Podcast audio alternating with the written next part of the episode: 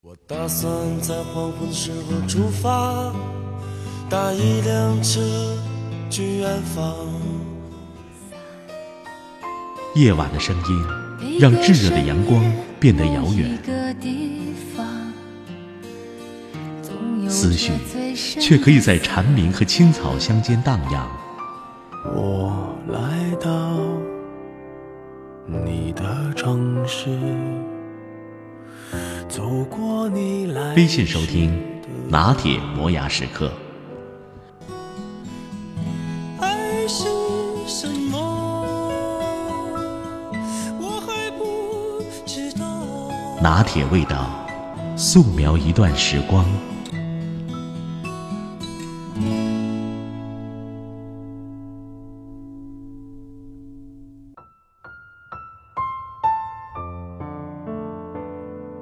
前段时间到西部贫困山区考察，住过乡镇的小院儿，吃过了农家饭，问候了躬耕的老黄牛，在崇山峻岭中穿行数日。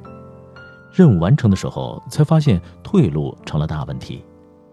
打开地图，发现十多公里外有一火车小站，当地的宣传栏上称之为“中国最美的山中火车站”。平时出行经常坐飞机，不常坐火车。而现在竟然有个机会慢下来体验诗和远方，不禁满怀期待。茫茫群山，寂静小站，沉重的行囊，西行的列车，人在天涯，多么有诗意文艺的画面！还记得年少时，齐秦的 MTV 中，小哥背着吉他在小站独行，音乐响起，来自北方的狼透着一种孤独的冷。送别的聂小倩同学，长发飘飘，美人如玉。几年前去台湾，乘台铁火车环岛一圈一站一站前行。不少小站与二十多年前的 MTV 相比，变化不大，宁静而简朴，沧桑且从容，如老物件一样温暖亲切。小站是舞台，汽笛宛如离歌。北方的狼最后却没有和聂小倩天长地久。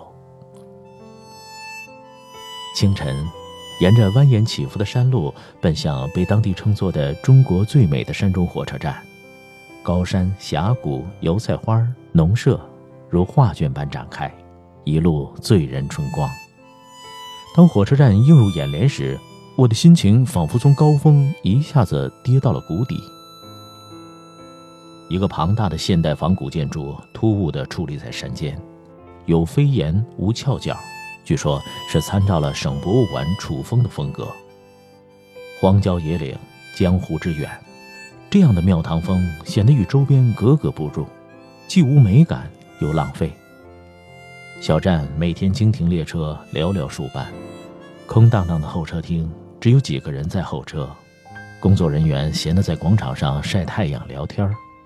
没有公交车，两辆破中巴停在路边揽客，车窗上“农村专用客车”几个字，终于把庙堂风的格拉到了乡村的正常水平。普通人用朋友圈来刷存在感，权力用建筑来刷存在感，这就是我们和大佬的差距。和谐号终于来了，打扮的像空姐一样的动车小姐让人赏心悦目。车厢虽然满座，但并不显拥挤。穿行山区的速度也在一百五十公里左右。看来中国铁路的确进步了，大大抵消了我对最美小站的失望。肚子饿了，动车小姐热情地给我推荐了四十元的红烧排骨套餐。接过盒饭，发现整个车厢只有我一个人购买。邻座的仁兄用奇怪的眼神看着我，仿佛在说：“喂，兄台。”这么贵、这么难吃的东西你也买？玩笑开大了吧！第一口下肚之后，我的味蕾表示严重同意这位仁兄的想法。这盒饭就把我拉到了很 low 的水平。一是保质期让人忐忑，四十八小时，没错，也就是两天。这盒饭是昨天生产的，拿到手上已经三十六小时。我只好争分夺秒的吃完，那万一要是早产的十二小时的盒饭呢？我现在吃那不就过期了吗？盒饭这么长时间的保质期，恐怕是世界纪录了。我对铁路的盒饭，哦，应该是罐头，这保鲜技术就更有信心了。二是饭菜品质让人无语，盒饭拿到手里不热不烫，就像剩饭在微波炉中加热了一下，用塑料餐具刨了几口饭，竟然开裂了，差点害我手抓饭。肉菜一片模糊，基本分不清吃的是什么。终于吃到了两块小排骨，果然是传说中的红烧排骨套餐。三是服务让人抓狂，先生，您不加份汤吗？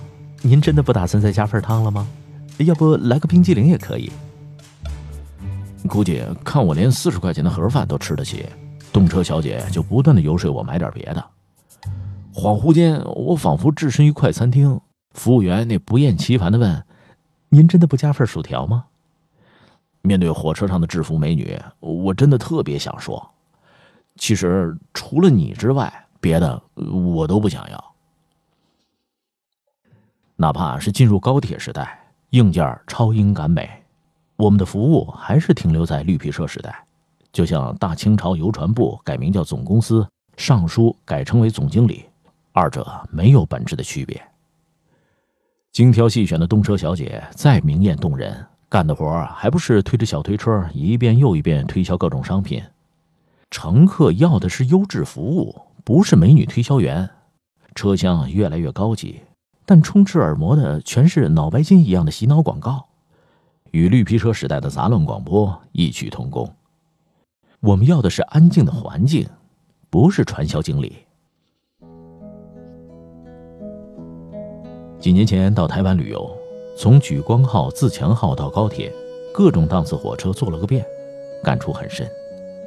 与大陆动车、高铁相比，台湾的铁路显得老旧，无论是外观还是内部都没有大陆光鲜亮丽，但却让人旅途感觉很舒适。车厢干净整洁，特别安静，既没有美女乘务员走来走去推销商品，更看不到类似看男科就到某某医院的广告。车厢的字幕仅显示下一个站点的信息。著名的台湾便当给我留下了深刻的印象，木质环保包装，价格约十六到二十元人民币，优质大米配上大块猪肉、蔬菜、茶叶蛋，各种食材清清楚楚，甜咸可口，价格公道。看着车外的美景，吃着香喷喷的盒饭，旅途少了一份仓促和疲惫，多了一份从容与舒适。去台湾的大陆游客刚下飞机的时候，往往会很失望。和北京、上海的高楼大厦相比，台北就像个三线城市，建筑朴素老旧，除了幺零幺大厦之外，似乎没有别的高楼。街道并不宽，老街区鳞次栉比，经济不景气，GDP 增长连百分之二都不到。但多待几天，就会有一种回家的感觉。一个久违的传统社会。百姓温良质朴，社会信义平和。行走在这片土地上，感觉亲切与温暖，哪怕是陌生人，也充满了友好与善意，没有我们熟悉的紧张感与防备心。离开台北的时候，跟旅店老板说十天以后还会回来住，仅仅是口头的一个承诺，中间没有再联络。按期回到台北的时候，已是深夜，老板果然还留着房间。对于普通百姓来讲，幸福不是大国崛起的宏大叙事，而是活得有尊严，哪怕只是一餐盒饭，也能嚼得有滋有味儿。